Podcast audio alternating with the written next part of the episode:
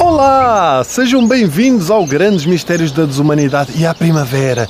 Hum, tão bom. E sabem qual é o primeiro sinal da primavera, certo?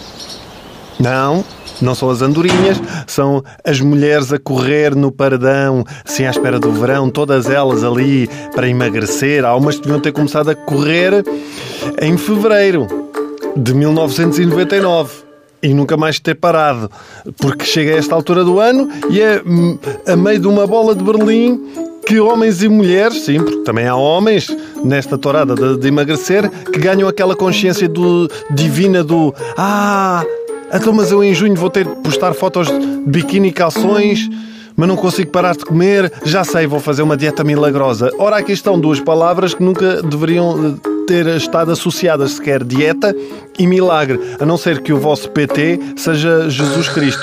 E vai um Pai Nosso, e vai, faça aí a multiplicação dos agachamentos, dá-lhe aí, vai, não desiste, não desiste. As pessoas procuram soluções sem esforço, é verdade.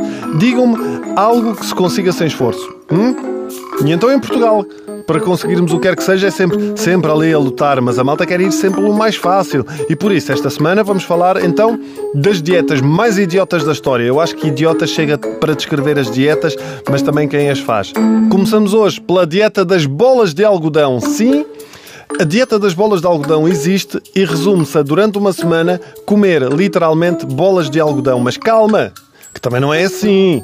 É comer as bolas de algodão embebidas no vosso sumo favorito.